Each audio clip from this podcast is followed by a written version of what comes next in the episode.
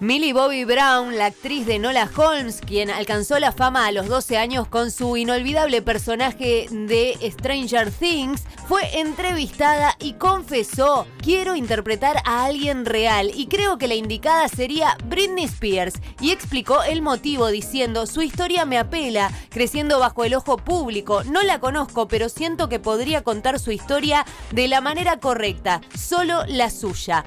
¿Qué dijo Britney Spears al respecto?